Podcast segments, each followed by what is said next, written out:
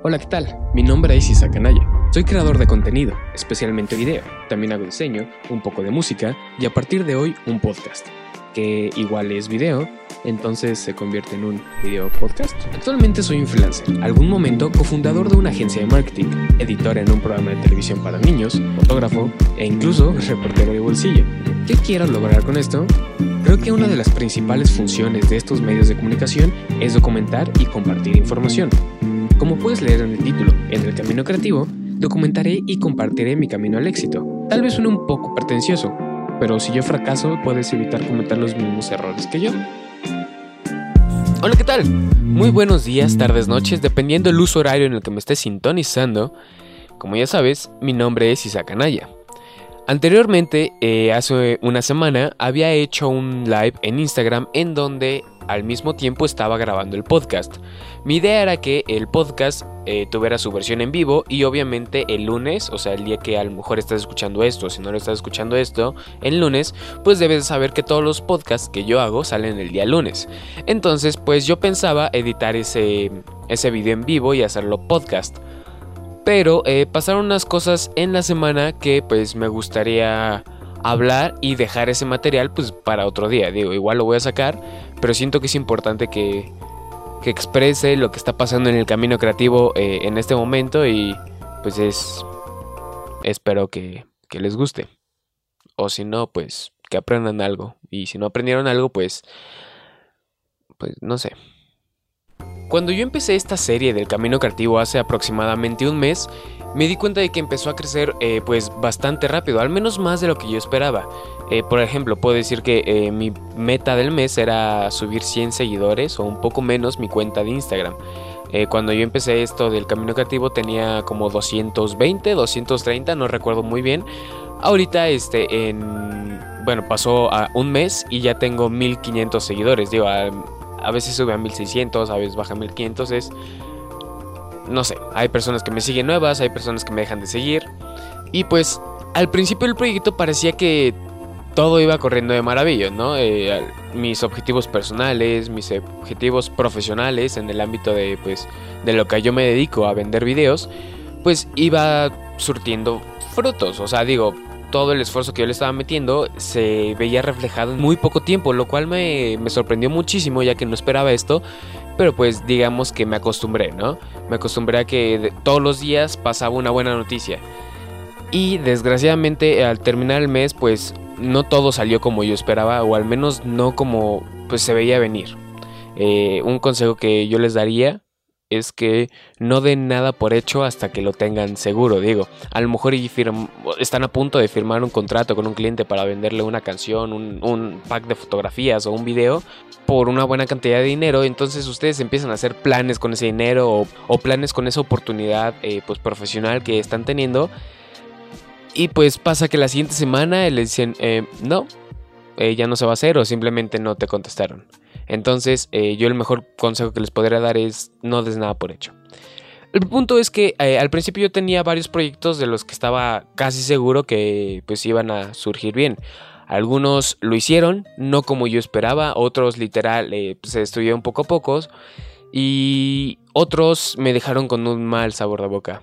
Y la verdad es que acabo de terminar el mes, eh, desde que empecé este camino creativo, y sé que no es nada de tiempo, y yo lo que siempre digo es paciencia. Pero, eh, vaya, eh, el hecho de sentirse mal, porque no todas las cosas están saliendo como tú esperas, es inevitable, y es algo que incluso, aunque yo trate de hacer lo mejor posible, pues siempre va a salir algo mal. Digo, siempre va a haber circunstancias, ya sea... que estén dentro de mi posibilidad de arreglar o que no estén dentro de mi posibilidad, pero pues siempre van a afectar el plan. A, veces para bien, a veces para mal. Como dije, hoy quería eh, hacer algo distinto. Eh, las veces pasadas había estado documentando ciertas cosas, había estado dándoles ciertos tips acerca de lo que, pues bajo mi experiencia, eh, puedo compartir con ustedes. Si es una información que les sirve, pues excelente.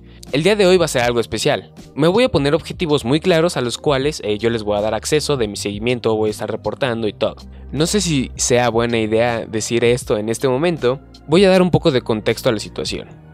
Eh, actualmente yo estoy estudiando en la universidad, eh, estoy en el último año de mi carrera, pero el semestre pasado yo tuve unos problemas con una clase en línea Eh, digo, ajenos o no ajenos a mí fueron problemas. Como dije, entonces eh, no salió como yo esperaba la situación. Reprobé la materia, lo cual me implicó que pues, la tuviera que repetir. Digo, no tengo tanto problema con repetir la materia, sin embargo, yo era un alumno becado. Al reprobar una materia, automáticamente, pues no me, no me hago acreedor de la beca, entonces, por obvias razones, me la quitaron y es algo que hasta el día de hoy yo ya entré de nuevo a mi nuevo semestre. Estoy a 15 días de pagar la primera colegiatura y hasta ahorita mis papás eh, pues no saben nada al respecto. Mi idea era eh, por medio de mis trabajos, de todo lo del dinero que llego a ganar con los videos y, demás, pues poder solventar eh, mi carrera. Sin embargo, como ya les había dicho, no todo salió como esperaba. en el último momento parecía parece que todo se fue para abajo y pues no le he dicho a mis papás, mm, no tengo el dinero suficiente como para completar todos mis gastos y tengo 15 días para hacerlo. La solución no es decirle a mi papá perdí la beca y que él me pague todo. Siento que fue un error mío y el hacerle pagar a mi papá un error que pues fue mío ah, no se me hace tan lógico. Entonces lo que vamos a hacer es de aquí a 15 días, para saldar mis deudas me voy a concentrar en obtener 8.500 pesos. No es una cantidad súper excesiva, pero tampoco es una cantidad que pueda conseguir tan fácilmente. Entonces, eh, ese es el primer objetivo, conseguir 8.500 pesos. ¿Cómo?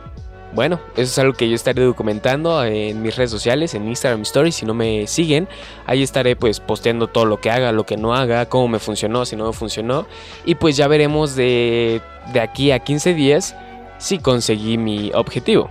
Así que amigos, eh, como dije, este fue un podcast un poco distinto, eh, no habrá dinámica de preguntas en este, hasta el siguiente, o bien yo creo que en la semana soltaré algunas preguntas relacionado a todo lo que está haciendo pues para conseguir mi objetivo de 15 días que son los 8500 pesos libres. Si tú me estás escuchando de otro país y no sabes cuál es la cuál es el cambio de moneda respecto a México y tu país, 8500 pesos son aproximadamente 445 dólares. Pues ahí ya pueden ver cuál es el cambio en su país y más o menos darse una idea de cuál es mi, objetivo y qué es lo que voy a hacer para conseguir eso.